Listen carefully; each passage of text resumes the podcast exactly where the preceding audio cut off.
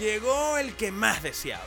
Es el podcast de Lavero, quien les dirá todo lo que muchas piensan y ninguna otra se arriesga, así como es ella, sin rodeos ni pelos en la lengua, con la voz más sexy de Venezuela. Escucha y coge dato, porque esto es increíble. Dale play para que vaciles, pues. Hola muchachos, bienvenidos a Increíbles. Yo soy Lavero Gómez. Gracias por la paciencia porque sé que pasaron un par de, semanas sin que hubiese podcast, pero estuve de gira con mi show de stand-up que además estuvo, como se llama, increíble y como se llama este podcast. La verdad es que la pasé buenísimo, recibí demasiado cariño. Si alguno de ustedes está escuchando este podcast y está en este momento en el sur, en Chile, en Santiago de Chile o en Buenos Aires, gracias porque me sentí demasiado querida. De hecho, eran Santiago lo conocía porque hace unos años estuve en el Lollapalooza y tuve oportunidad de estar un buen rato por Santiago y lo disfruté un montón. Lo vi súper cambiado, súper moderno, pero Buenos Aires no lo conocía y lo disfruté enormemente.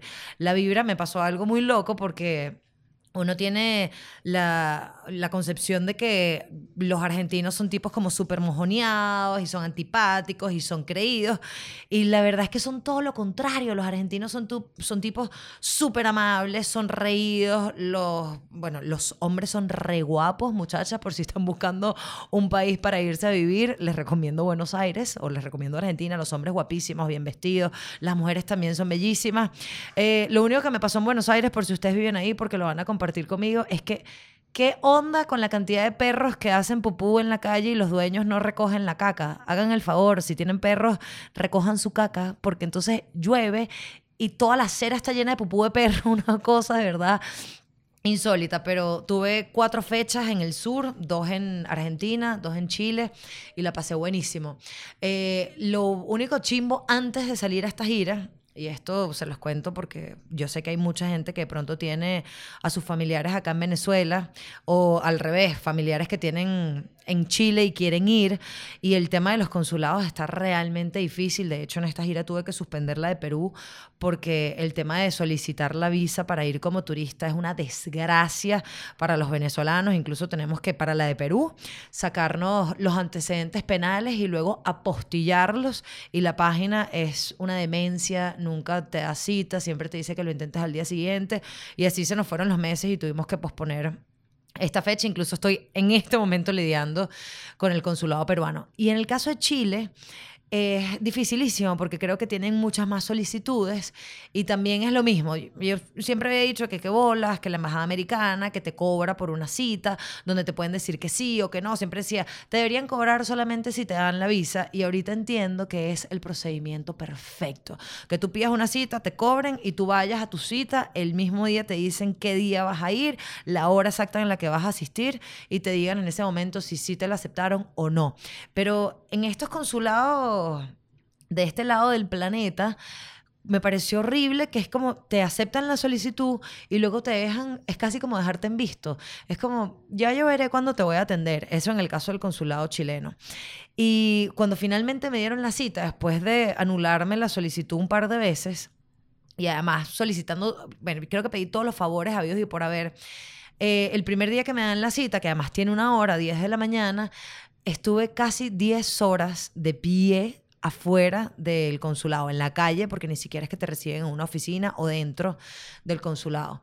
Y cuando pasas, te atienden en un pasillo y en ese pasillo te atienden unos venezolanos, que son los que te reciben los documentos y te dicen que al día siguiente vayas a buscar tu visa, porque creo, o fue lo que entendí, que cuando te dan la, la cita, ya es básicamente porque te aprobaron la solicitud pero nos trataron tan mal los mismos venezolanos que estaban ahí, los, los empleados o las personas que estaban ahí de Chile eran súper amables, respondían todas las preguntas que tenía la gente, pero los dos venezolanos que estaban ahí eran personas realmente antipáticas, eh, súper prepotentes, de hecho... Al día siguiente, cuando estuve seis horas eh, parada fuera del consulado, eh, se me salían las lágrimas de la impotencia y de la frustración. Y recuerdo un policía nacional bolivariano me decía, ¿por qué estás llorando? Y le dije, bueno, porque no entiendo que entre venezolanos nos tratemos tan mal. Yo no aceptaría que nadie de ninguna nacionalidad me maltratara, sobre todo el maltrato psicológico. Recuerdo este tipo apellido Ruiz, y lo digo aquí abiertamente, y ojalá esto pueda llegar al cónsul, que además es un tipo joven, buena onda, todo tatuado, con túneles, o sea, es divertidísimo verlo porque es como, hey, tú y yo podríamos ser panas, ¿por qué me tienes aquí con este par de imbéciles atendiéndome? Y Ojalá esto llegue, porque yo no entendía que pudiese haber un patán de esta categoría como este tipo de apellido Ruiz que atendía en el consulado chileno. Me dijo, eh, yo me iba ese mismo día a Buenos Aires y de ahí me iba a Chile. Es decir, necesitaba mi pasaporte de regreso con la visa como me habían dicho. Y el tipo me dice, olvídate de eso. Olvídate de ese viaje. Y yo le decía, pero te puedes tomar un minuto para yo explicarte que es que yo me voy hoy y que realmente quiero saber la hora. Y me dice, eso te lo van, irán a dar como a las 4 de la tarde. Y a las 4 de la tarde a mí ya no me daba chance de que me lo dieran e irme al aeropuerto. Y luego a la 1 y 30 me estaba entregando mi pasaporte este mismo cretino que me hizo esa tortura psicológica, que me hizo incluso llorar, porque de verdad para uno es es un trance, o sea, yo me voy de trabajo, yo no me quiero quedar, ni siquiera voy de turista, pero ahí había mamás de chamos que tienen años viviendo en Chile y que no los habían visto, y de verdad que me, me perturbaba muchísimo ver aquella situación. Que entre venezolanos nos tratemos así era una cosa que para mí es de verdad insólito, una cosa que no consigo en mi cabeza. Pero bueno, eso para contarles que tuve una gira súper exitosa por el sur. La próxima parada que voy a hacer es en noviembre, el 7, en Bogotá. Si tienen panas por allá, por favor, háganselo saber. Hoy hablando con mi equipo de producción, eh, me llama mucho la atención que son chamos mucho más jóvenes que yo y proponían un tema que nos gustaba mucho a todos, que era la soledad en la época de la conectividad. Hoy día pareciera que estuviésemos tan conectados con el mundo y que estuviésemos tan rodeados de gente, pero al final esa gente termina siendo virtual, porque tenemos muchos amigos donde nos conectamos por redes sociales o con los que nos conectamos por redes sociales, pero al final es gente que no existe. Es decir, tú te sientes conectado con el mundo cuando estás inmerso en tu Instagram, en tu Twitter, en cualquiera sea tu red social, pero cuando sales de ahí hay un mundo que de pronto no puedes encarar. Pasa lo mismo con los haters.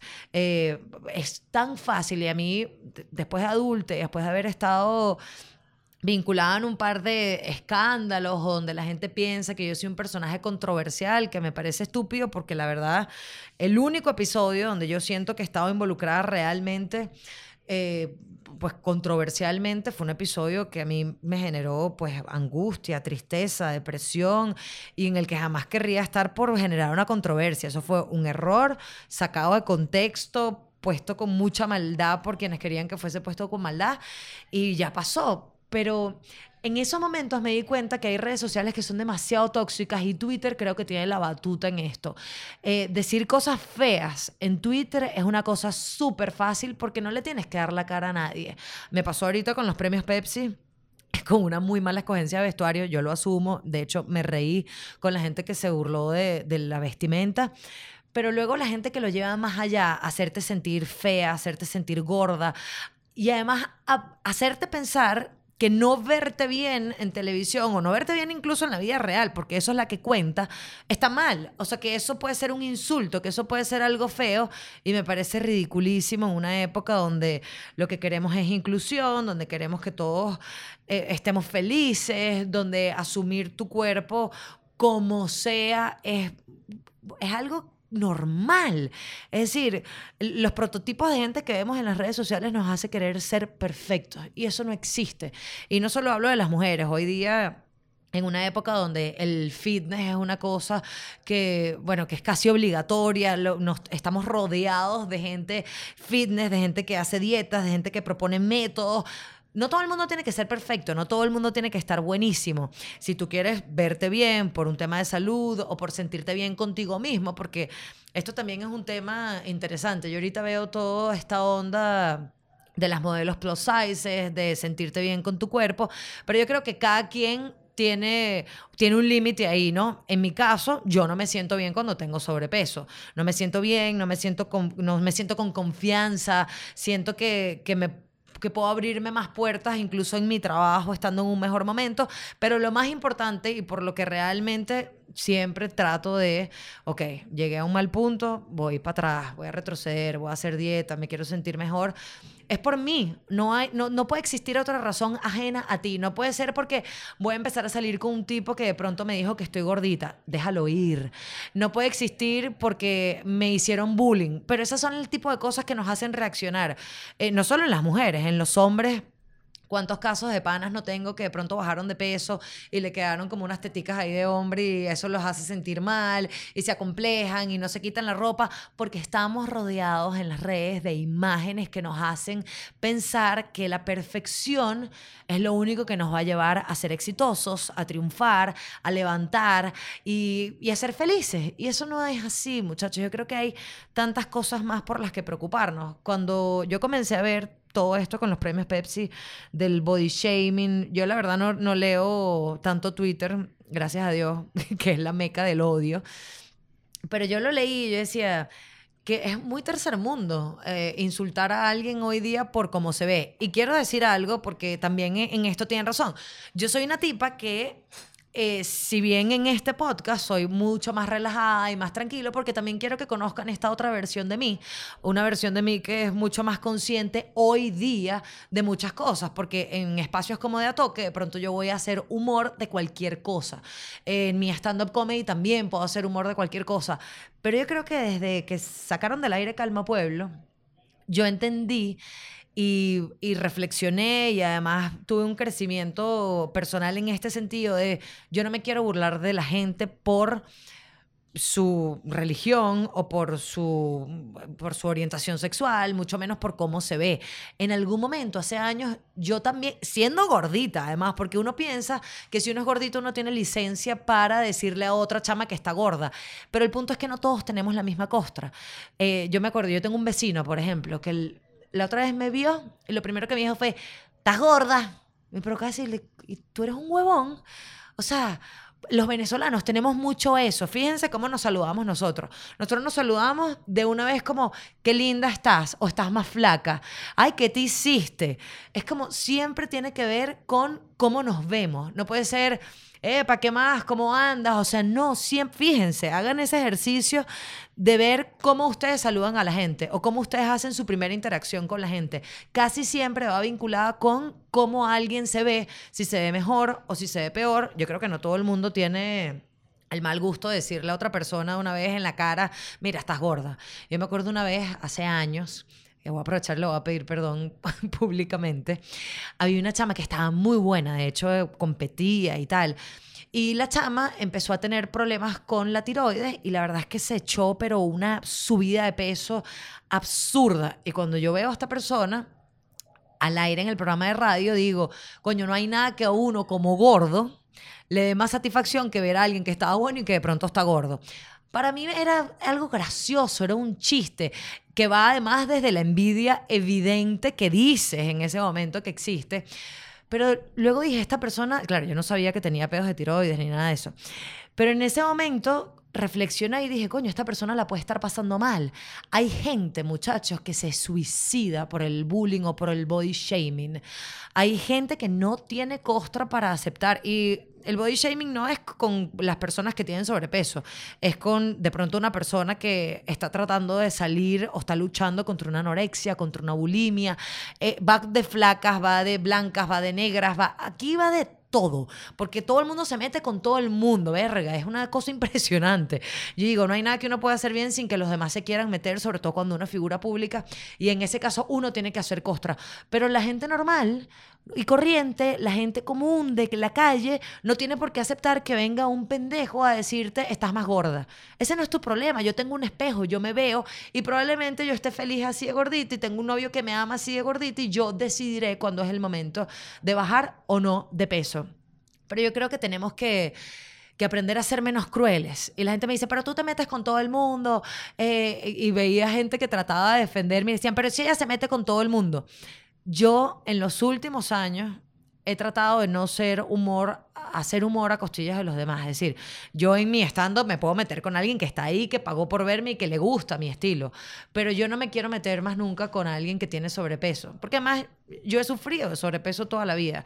Es decir, yo he luchado con verme mejor, yo he escuchado, no, no te vamos a dar ese horario porque físicamente de pronto no eres tan comercial. Y eso es un coñazo durísimo para cualquiera.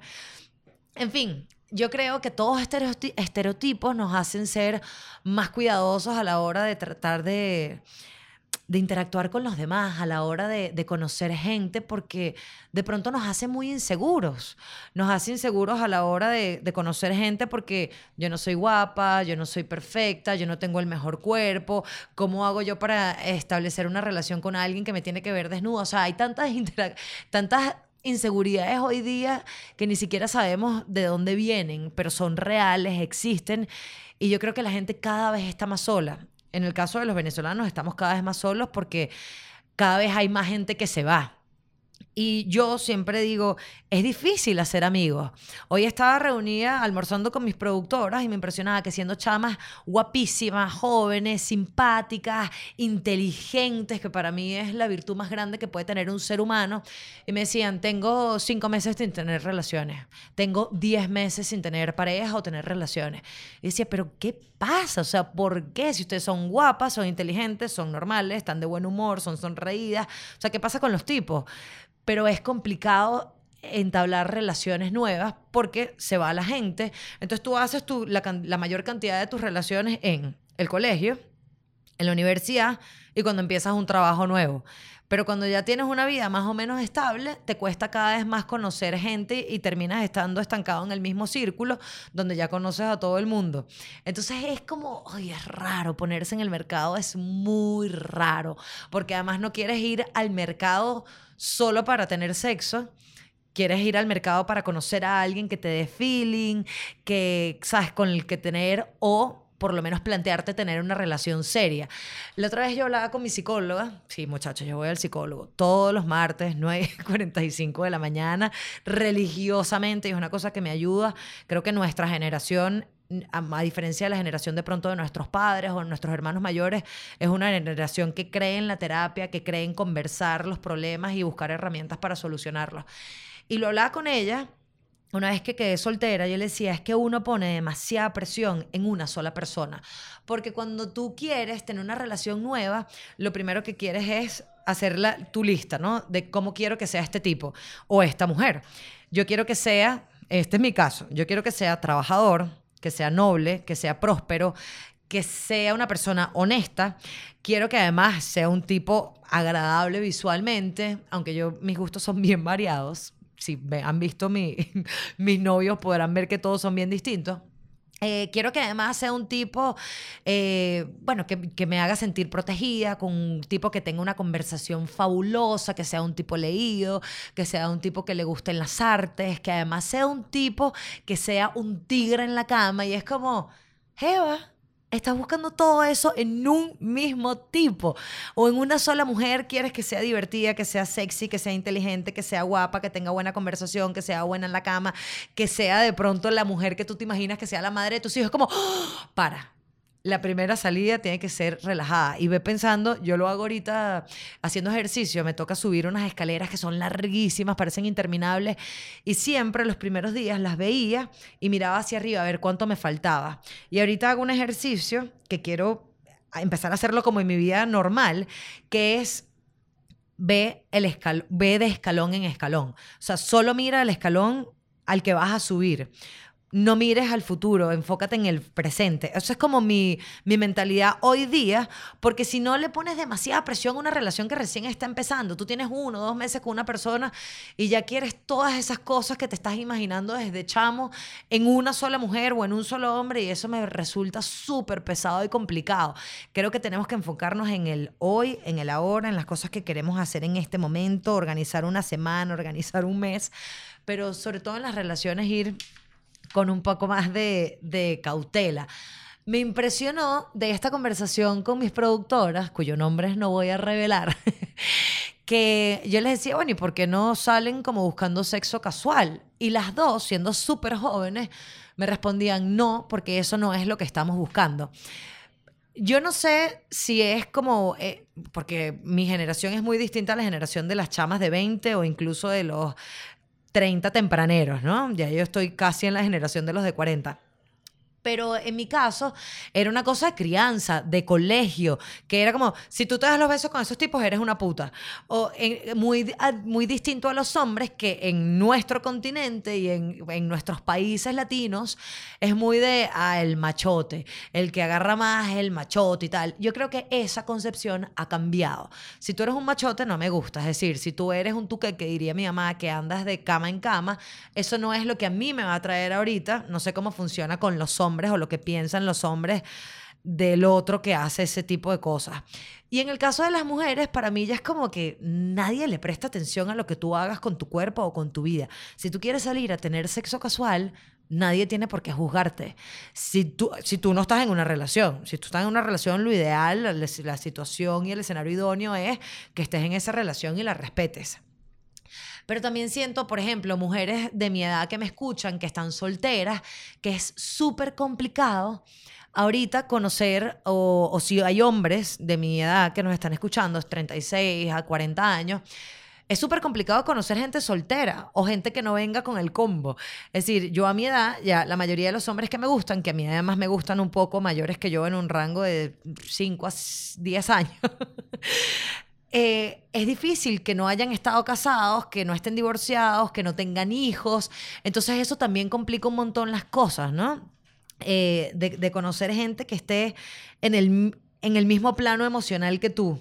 Eh, de pronto cuando te mudas y de país, empezar de cero, conocer gente. Ahora que estuve en Argentina, me llamó muchísimo la atención que a las venezolanas les cuesta un mundo y a los venezolanos les cuesta un mundo estar con argentinas o argentinos.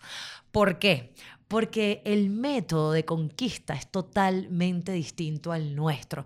Nosotros somos de mi amor, mi vida, preciosa, somos cariñosos incluso con gente que no es nuestra pareja. Y eso a los argentinos les gusta mucho, pero luego entran en un juego que me pareció absurdo. Eh, las venezolanas me decían, mis amigas venezolanas que viven allá, me decían, tú no puedes demostrarle al tipo que te gusta, te tienes que hacer la dura. Y el tipo se va a hacer el duro contigo y nunca te va a demostrar que tú le gustas. De hecho, las argentinas, si, si el tipo les gusta y las invita a salir, les van a decir que no porque tienen que hacer ese juego de hacerse las interesantes y los interesantes. O sea, un juego que comparten eh, los dos géneros. O sea, lo comparten los hombres y las mujeres. Van a hacer exactamente lo mismo. Yo te puedo estar viendo y tú como tipo te vas a hacer el duro. Y tú vas a esperar que yo sea la que haga el primer movimiento y las venezolanas no estamos acostumbradas a esto. Todo lo contrario, las venezolanas estamos acostumbradas a que nos cortejen, a que nos den flores, a que nos den chocolates, a que salgamos, vamos a comer, no sé qué. Y después quizás es que podamos tener algo medio en serio. Entonces me da mucha risa porque es una cosa de cada país cómo, cómo involucrarse sentimentalmente con la gente, pero incluso eso afecta a la hora de hacer relaciones de, de amigos.